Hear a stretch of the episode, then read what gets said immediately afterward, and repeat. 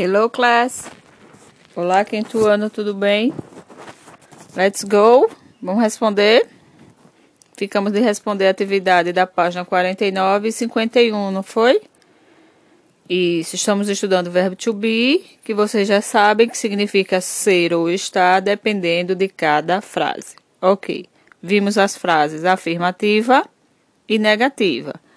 No livro de vocês, na página 47, tem a tabelinha, né? Tem assim, to be affirmative e tem to be negative. Então, tem o sujeito, o verbo to be que acompanha o sujeito. Quem é o sujeito? Tia, a pessoa, tá? E o verbo to be do lado dele. E na negativa tem o, a pessoa, o verbo to be e a partícula not, igual tá na videoaula de vocês, tá? Então, o que, é que a gente acrescenta? Na forma negativa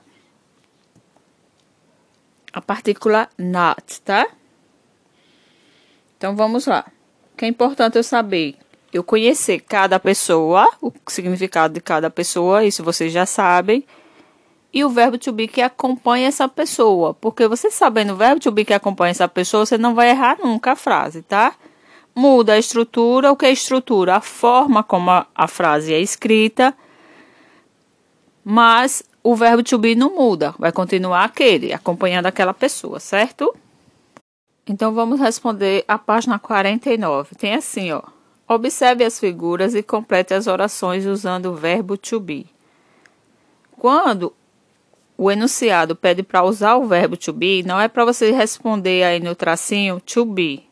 É para você olhar quem é a pessoa da frase, tá? O sujeito e colocar o verbo to be que acompanha esse sujeito, ou seja, o verbo to be conjugado, que é conjugado por pessoa, cada pessoa. Por exemplo, o verbo to be significa ser ou estar, né? Então, ele conjugado vai ser eu sou, tu és, ele é, tá?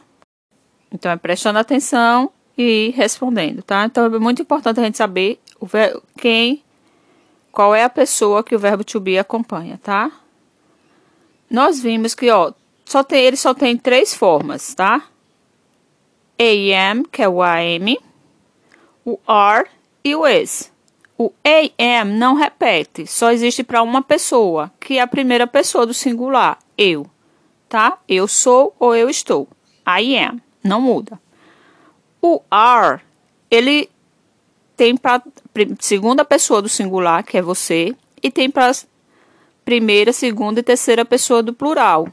Então, só é você aprender e repete. Are, you are, we are, they are. Pronto. E o is é só para a terceira pessoa do singular, que é o he, o she e o it. Tá? O it você só vai usar para um objeto, um animal, algo que não seja humano e sempre no singular, tá bom? Vamos às frases, tá? Letra A. I am Chinese. Letra B. He is an engineer. Então, o verbo to be da letra B foi is. E da letra A, I am. I am Chinese. Eu sou chinês. Letra B. He is an engineer. Ele é um engenheiro. Por que tenho o AN antes do nome engenheiro? Porque começa com vogal, tá? Estão lembrados? Vamos para a próxima frase, vocês vão ver. It a lipstick. Qual é o verbo to be que acompanha it? Is. A, porque começa com consoante, tá? It is a lipstick. Este é um batom. She. Qual é o verbo to be que acompanha she? Is. A saleswoman. Saleswoman. Vocês lembram o que significa saleswoman? Não? Vendedora. Ela é uma vendedora. Então, she is a saleswoman.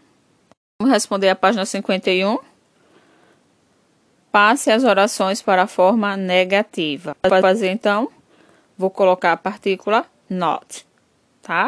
A letra A. I am significa eu sou um padeiro. Tá? Aí eu vou colocar na viva I not a baker, tá? Eu só coloco not, N-O-T. depois de quê? Do verbo to be. Primeiro vem o sujeito, o verbo to be e o not. E depois a frase continua normal. Não pode esquecer do a e do restante da frase. Letra B. Letra B. He is a dentist. Vamos colocar na negativa. He is not a dentist, tá? Letra C. You are on the street.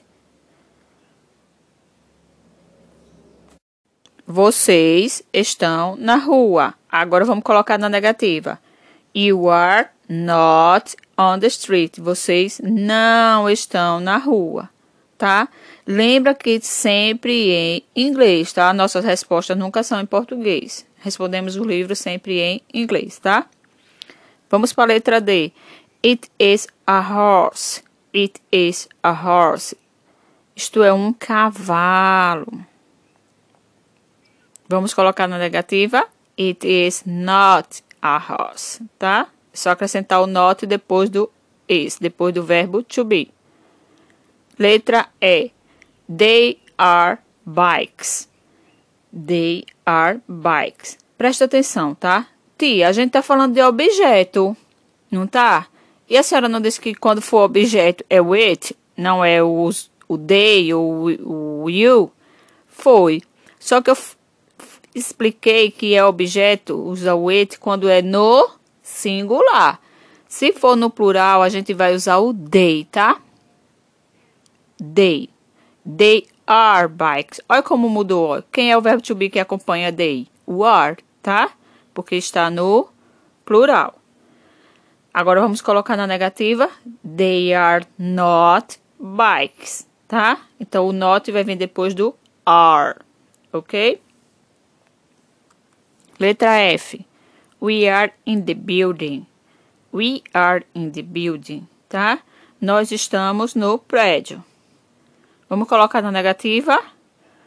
We are not in the building, ó. O not vem depois do are e continua a frase. In the building. Bem fácil, né? Só prestar atenção, repetir direitinho, tá bom?